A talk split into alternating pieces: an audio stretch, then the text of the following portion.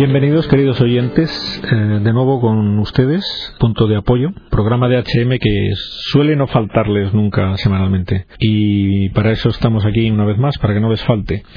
Por primera vez creo que lo de punto de apoyo, Juanma, lo voy a relacionar porque tenemos un nuevo punto de apoyo en este programa. Mm, es el primer programa que hacemos con un nuevo, potente y magnífico punto de apoyo y me miras con cara de desconcierto porque no, no sabes a qué me refiero. No, Parece mentira. De momento no. Parece mentira, Juan Manuel, porque los dos últimos programas los dedicamos a la beatificación de Juan Pablo II. Resulta que ya está beatificado, que ya tenemos un nuevo beato en el cielo. Y no sabes por qué digo que tenemos un nuevo punto de apoyo. Está, que está facilísimo. Claro, claro. Sí, porque tendrá que agradecernos. El, no, porque tenemos a Juan Pablo II como beato ya intercesor, que mm, es un punto de apoyo fundamental para todos. Sí, y además yo, no es que no, no, fuimos a Roma, vamos, pensaba. Yo, yo no, pensaba decirlo, no pensaba decirlo porque me da vergüenza no haber estado allí, pero ya que lo dices. Sí que pensé, pero, pero la verdad es que no me moví del televisor, porque además estaba pachucho entonces no me dejaban salir y entonces tuve la oportunidad de pues verlo. tenemos oportunidad de que nos lo cuentes, por televisión. que no vimos tanta televisión. Y hay, cosas, hay cosas que impresionan, ¿no? Que era, por ejemplo, el, gentío tremendo. Pero hasta el punto de que a mí me llamó la atención como al final de, de, la, de la ceremonia del primer día, pues el, locutor eh, hacía mm, comentarios extraídos de la televisión italiana que estaba mm, repitiendo que la asistencia de público había sido tal que solamente se recordaban tres momentos en la, historia de la iglesia con tal cantidad de gente rodeando no ya la plaza y la vía de la conciliación y, sino todas las calles laterales porque se veía desde el aire además con unas vistas muy bonitas desde un helicóptero y que los tres momentos eran la beatificación de la Madre Teresa de Calcuta, la beatificación del Padre Pío y la canonización de José María Escriba de Balaguer. O sea, los tres momentos que recordaban que se podían comparar con esta multitud enorme que había en, Roma, ¿no? Y era que era cierto, que se veía que es que además estaba todo completamente ocupado, ¿no? Cualquiera que conozca un poco eh, la plaza de San Pedro o, las, calles adyacentes, se ve que, que la gente no entraba en la plaza de ninguna manera, ¿no? Pues vamos a ver, eh, aparte de que nos cuentes más detalles de ese tema, yo quiero insistir en lo que he empezado diciendo. Creo que cuando la Iglesia beatifica a una persona, que es para que lo tomemos como ejemplo e intercesor, ¿no? Y todo el mundo que nos escucha tiene necesidad de que le apoyen en algo, de que está necesitado, que está angustiado, que está, bueno, está, está, eh, cada cual sabe cómo está mejor que yo, no lo pueda intuir, ¿no? O, adivinar. Que recurran al Papa Juan Pablo II, que, vamos, yo no sé tú, pero yo ya he tenido oportunidad de experimentar en mis propias carnes la ayuda del nuevo Beato. Mm. En una cuestión personal que se lo he pedido ayuda, porque he dicho, hombre, yo no pude ir a Roma, pero no por eso nos va a dejar desatendidos a los que no hemos podido ir. Y eh, hay, que, hay que utilizarlo en este sentido mm, de intercesor, pedirle sobre todo lo que cada cual necesite para lo principal que Él nos va a ayudar, que es para acercarnos más a Dios como es lógico y todas aquellas necesidades, incluso materiales, que podamos necesitar y que Dios quiera concedernos, pero a través de Él. Es decir, que para eso está el Papa beatificado y no puede ser que la gente siga como antes de la beatificación, sino que hay que cambiar, hay que cambiar y en nuestra forma práctica de cambiar es rezar por él y pedirle cosas de nuestra vida espiritual, ¿no? Es decir, las dificultades que cada cual experimente. Que eso es lo que hizo él toda su vida, ayudar a todo el mundo en esto, ¿eh? Porque es que si lo recuerdas, eh, yo ahora sacando bueno, recordando estas cosas, eh, saqué un rollo fotográfico que había hecho en, mi visita a Roma cuando estuve con él y hay una fotografía que yo no me había dado cuenta, impresionante, un primer plano del Papa sonriendo el día de su cumpleaños,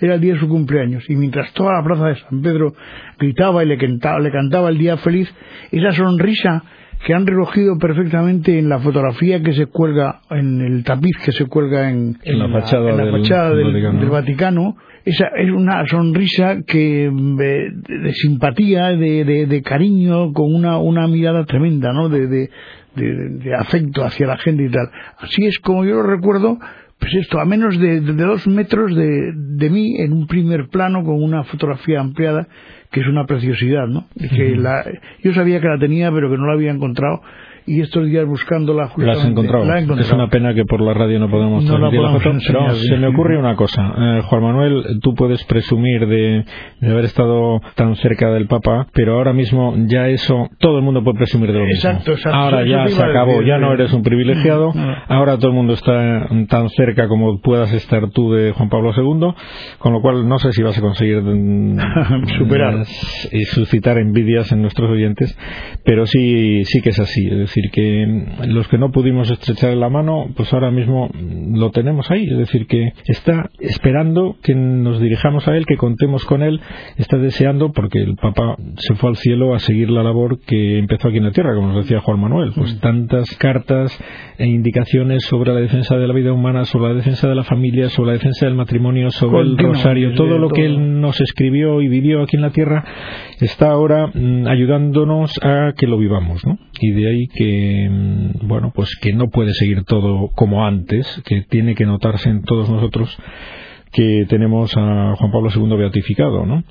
Bien, y una de las cosas que sin duda Juan Pablo II hubiera agradecido en unas fechas como las que vivimos es algo que a Juan Manuel se le ha ocurrido traer al programa nuestro y yo se lo agradezco, que es el tema de las primeras comuniones. Señoras y señores oyentes, eh, atención. Atención, es decir, claro, tú dices primeras comuniones y todo el mundo se va al corte inglés. Exacto, es que, eso es lo que pasa aquí. Es la, preocupación, ¿no? Se va al corte inglés y yo comprendo que sí que hay que prepararlo con cuidado y con solemnidad y con alegría y con gusto, ¿no? Si quieres. Mm. Pero lo que no puede ser de ninguna manera es que los, los niños, es lo que a mí me da estando la impresión en algunos, en algunos lugares, ¿no? Que los niños estén solamente pendientes de qué vestido se van a poner, de qué fiesta van a tener, de qué, a qué les van a invitar y qué regalos les van a hacer, ¿no? Que solamente estén pensando en eso y que a lo mejor lo que es fundamental y esencial en este día solemne, grandioso, para todas las criaturas que van a recibir por primera vez su primera comunión, pues que a lo mejor pase desapercibido, ¿no? o que no, no, sean conscientes. Yo sé que no se puede pedir una, una gran conciencia, por ejemplo, a un niño de nueve años, que es cuando va a hacer la primera comunión, pero sí que hay aspectos que no me parece a mí que se están cuidando. En la preparación, en la preparación. Eh, bueno, yo rectifico, ya eh, discrepo, discrepo contigo de que no se le pueda pedir a un niño de nueve años una gran conciencia porque se le puede y la tiene, tiene posibilidades porque si no no tendría, no sería un sujeto válido de recepción de la, de la, sí, pero quiero decir en cuanto a lo mejor a aspectos profundos que no que no tenga la suficiente ayuda para y que le obstaculicemos las posibilidades que tiene un niño de ser consciente si encima es que si un niño no es consciente de eso es porque los adultos no, no le hemos dejado. Exacto el ambiente la sociedad los padres, los catequistas, alguien o todos o varios de esos han fallado. Y al niño es lógico que, bueno, si no le facilitamos las cosas, si todo es disgregación, disipación, jolgorio, como tú dices, pues ¿qué vamos a, pedirle a un niño? Si no, es que hay que darle la ayuda necesaria, ¿no? ¿Y cuál es esa ayuda, Juan Manuel? Es que es un trabajo de conjunto, ¿no? Yo recuerdo que durante muchos años pues eh, estuve implicado en el tema de la preparación de la primera comunión, ¿no? Y la, la obsesión mía es que todas las personas mayores, todos, los, los profesores, los padres, el, los, el resto de la familia, todas las personas mayores, eh, tuvieran una actuación común en torno a la preparación de esa criatura para la primera comunión. Eh, entonces era no estar pendientes de qué te van a regalar, de qué te van a comprar, de qué, cómo lo vamos a celebrar, sino estar pendiente de lo que es fundamental, ¿no? De que va a ser el acto más importante que vas a realizar en tu vida, ¿no? Recibir por primera vez el cuerpo, el alma, la sangre y la divinidad de Jesucristo vivo por primera vez. Y esto habría que repetirlo miles de veces, ¿no? Hablarles de la transustanciación. Y de, ¿pero qué palabra? Bueno, pues sí, pues una palabra muy importante que le molesta mucho al demonio, ¿no? Pero que repitiéndosela y diciéndole la diferencia que existe, por ejemplo, en, la Santa Misa, antes de la consagración y después de la consagración, hacérselo ver una y mil veces, ¿no? De que allí hay algo, hay una cosa real y verdaderamente presente, con su cuerpo, con su alma, con su sangre, con su divinidad. Y que esto es lo que él va a recibir, el cuerpo, el alma, la sangre y la divinidad de Jesucristo vivo, tal y como estuvo en el mundo. Y hacérselo ver hasta, vamos, eh, yo creo que si fuéramos conscientes, no sé si nosotros lo resistiríamos, ¿no? Pero tú decías antes, y es verdad que los niños tienen capacidad para recibir eso y ser conscientes, con, ser conscientes y además con una inmensa e infinita alegría, ¿no? Y mm. olvidándose de otras cosas, ¿no? Está, lo tiene muy difícil, lo tiene muy difícil en nuestra, en nuestro ambiente. Es, eh, todos son problemas y, y pegas para que los niños consigan esto. Se me ocurre que los niños estarían lo tendría mucho más fácil, por ejemplo, una, una primera idea. Los niños mm, se fijan mucho en los mayores a la hora de lo que hacen, por ejemplo, cómo lo hacen, pues cómo nos ven, cómo nos ven, ¿no? Pero cómo nos ven a nosotros apreciar, eh, prepararnos, cómo recibimos eh, la comunión, cómo mm, después de recibirla nos quedamos a dar gracias o nos sentamos en el banco y nos ponemos a hablar con el vecino de, de cualquier es que esto se ve en las iglesias, no, lo estoy inventando. cuando, entras, o cuando entras en una iglesia, por ejemplo, eh, las criaturas se dan, se dan cuenta cómo se actúa ante el, sagrario, por ejemplo. Por eso, si tú... Ante la presencia real de Jesucristo vivo. Pues es que... Ya le puedes ir tú, como padre o como catequista, a contarle que allí está el mismo Dios en, en, la, en la hostia consagrada y luego te ven que prácticamente es una, una rutina el comulgar y que prácticamente no te supone nada y que entonces no, no te va a entender. Es que no te va a entender. Es como siempre que hablamos de educación, mucha palabra, pero luego en la práctica hacemos lo contrario. Pues se acabó. El niño no se va a enterar. No se va a enterar principalmente porque necesita ver encarnada esa fe en la Eucaristía en las personas mayores. Y por eso podemos hacer muchísimo daño a los niños, pues hablándoles a lo mejor con la sana doctrina y después con una práctica que vemos que no nos preparamos eh, suficientemente con una confesión, que nos vean nuestros hijos acercarnos a la confesión, pues antes de comulgar, por lo menos no siempre, pero siempre sí frecuentemente. ¿Cómo nos acercamos con la suficiente recogimiento, devoción, si es posible de rodillas, ¿eh?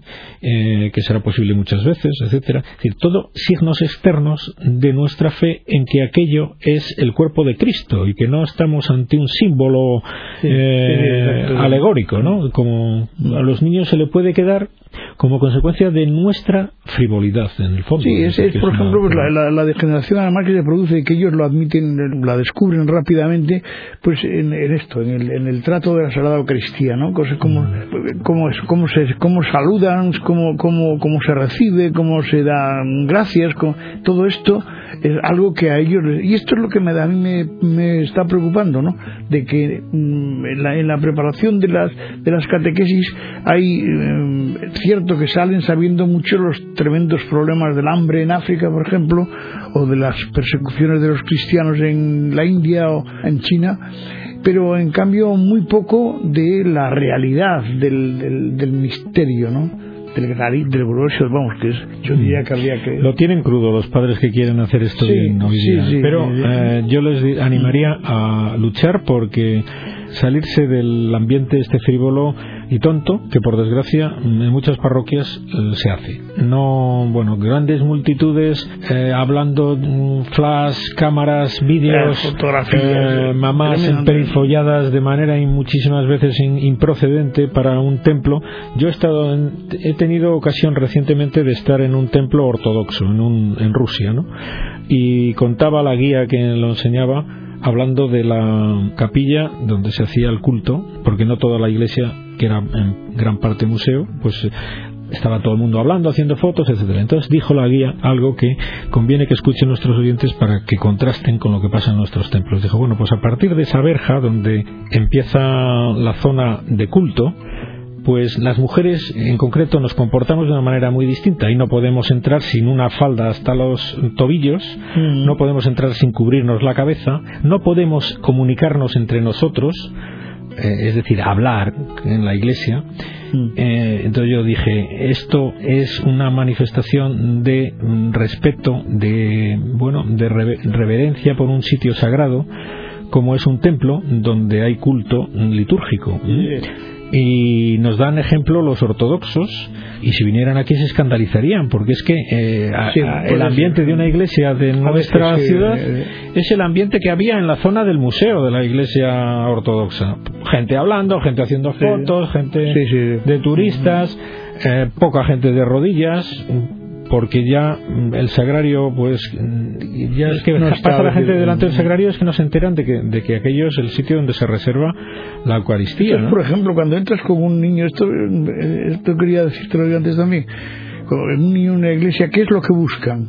o qué es lo que buscas eh, los padres o los no sé o los, profesores las personas mayores que están alrededor pues si lo que no si lo que buscan no es lo primero el sagrario pues el, chico esto no lo va a hacer nunca no lo va a aprender no va a aprender nunca no por mm. mucho que eh, se le haya explicado a lo mejor en la catequesis si no si no vea en las personas mayores cómo se, se hace una genuflexión o cómo se, se, saluda al Señor en el salario, pues ellos no lo van a aprender nunca, ¿no? A los 15 días de haber hecho la primera comunión, pues veremos que lo toman como, no sé, pues a título de inventario y nada más, ¿no? Me temo que está saliendo un programa un poco derrotista, pero es muy complicado, muy complicado, ¿eh? Muy complicado que nuestros niños, nuestros niños estén bien, bien preparados para, para la mm. comunión. Es una, tiene que ser un aldabonazo esto para catequistas, para padres, para sacerdotes también.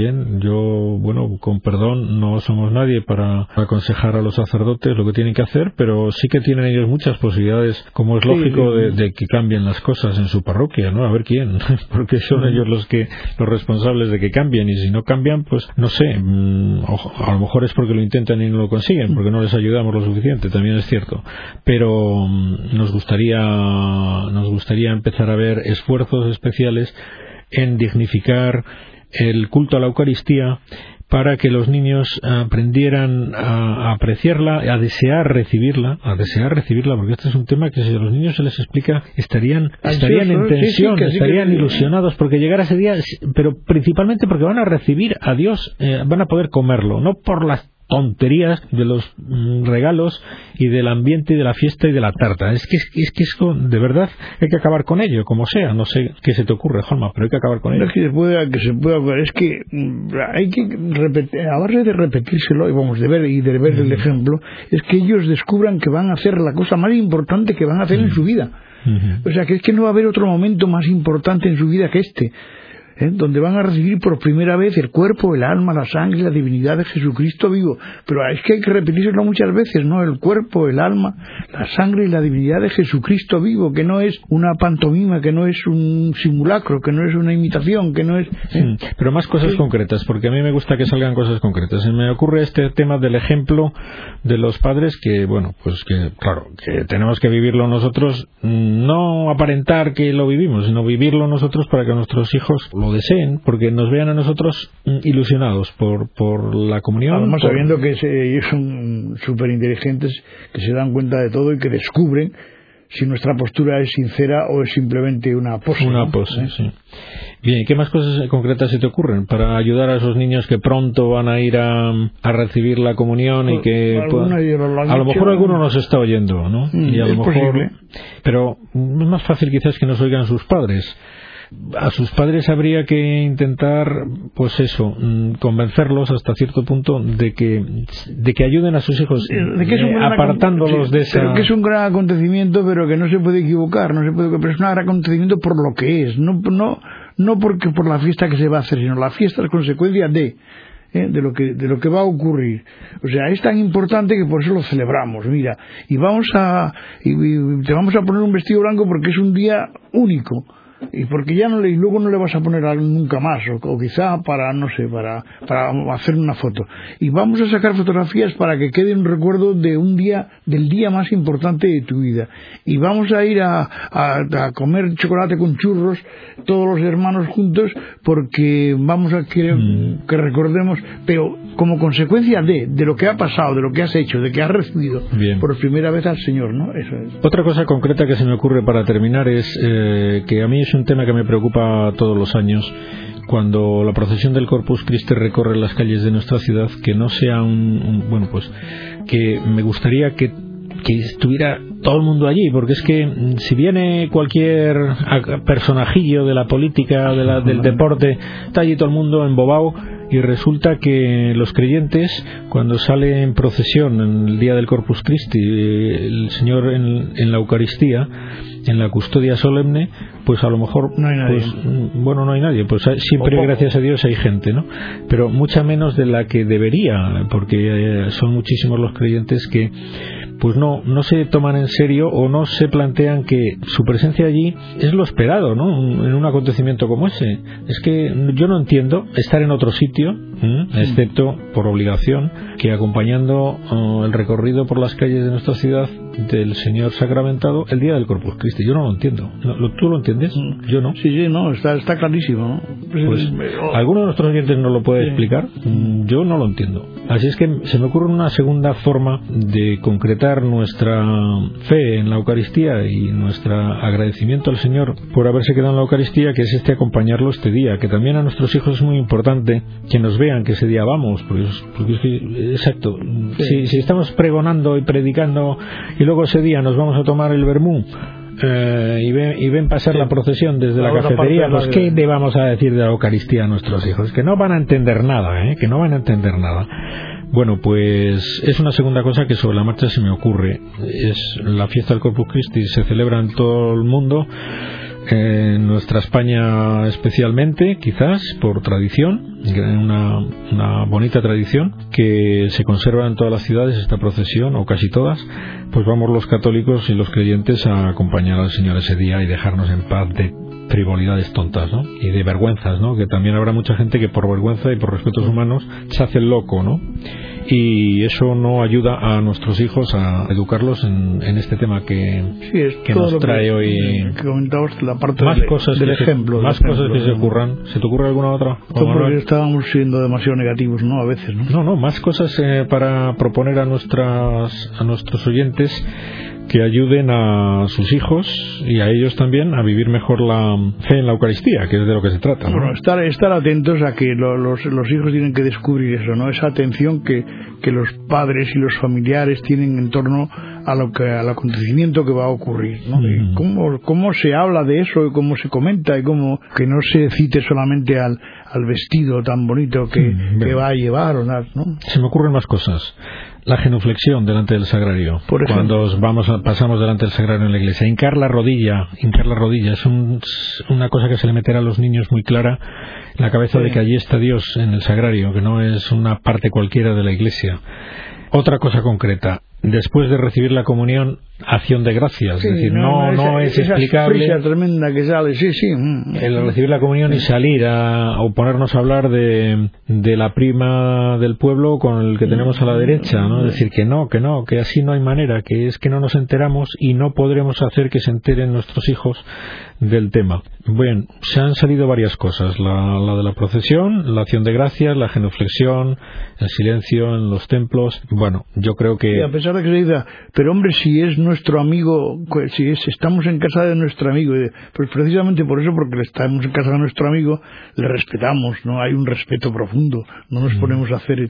Eh, esto es algo que hay que en los colegios a veces. Eh, bueno, pues yo creo que antes se cuidaba más que ahora, ¿no? Pero se le explicaba, ¿no? Que vamos a ver, si vamos a entrar en la iglesia, es un lugar de oración, eh, no, no es en la pista. La pista es un, vamos a, a, correr y a pegar balonazos y a ver quién nos pega más fuertes y a ver quién mete más goles. Pero en la, iglesia vamos a rezar y vamos a lo más importante que vamos a hacer, que es estar en la presencia de Jesucristo, ¿no? Pues muy bien, creo que se nos acaba el tiempo, ¿no? Eso parece, sí. Pues en ese caso confiamos en que alguna de nuestras ideas le sirvan a nuestros queridos oyentes y les agradecemos mucho su atención y que nos ayuden en este empeño. Eh, bueno, pues que creemos muy importante de dignificar la devoción y el culto a la Eucaristía. Así es que hasta el próximo programa y gracias por su atención. Muchas gracias.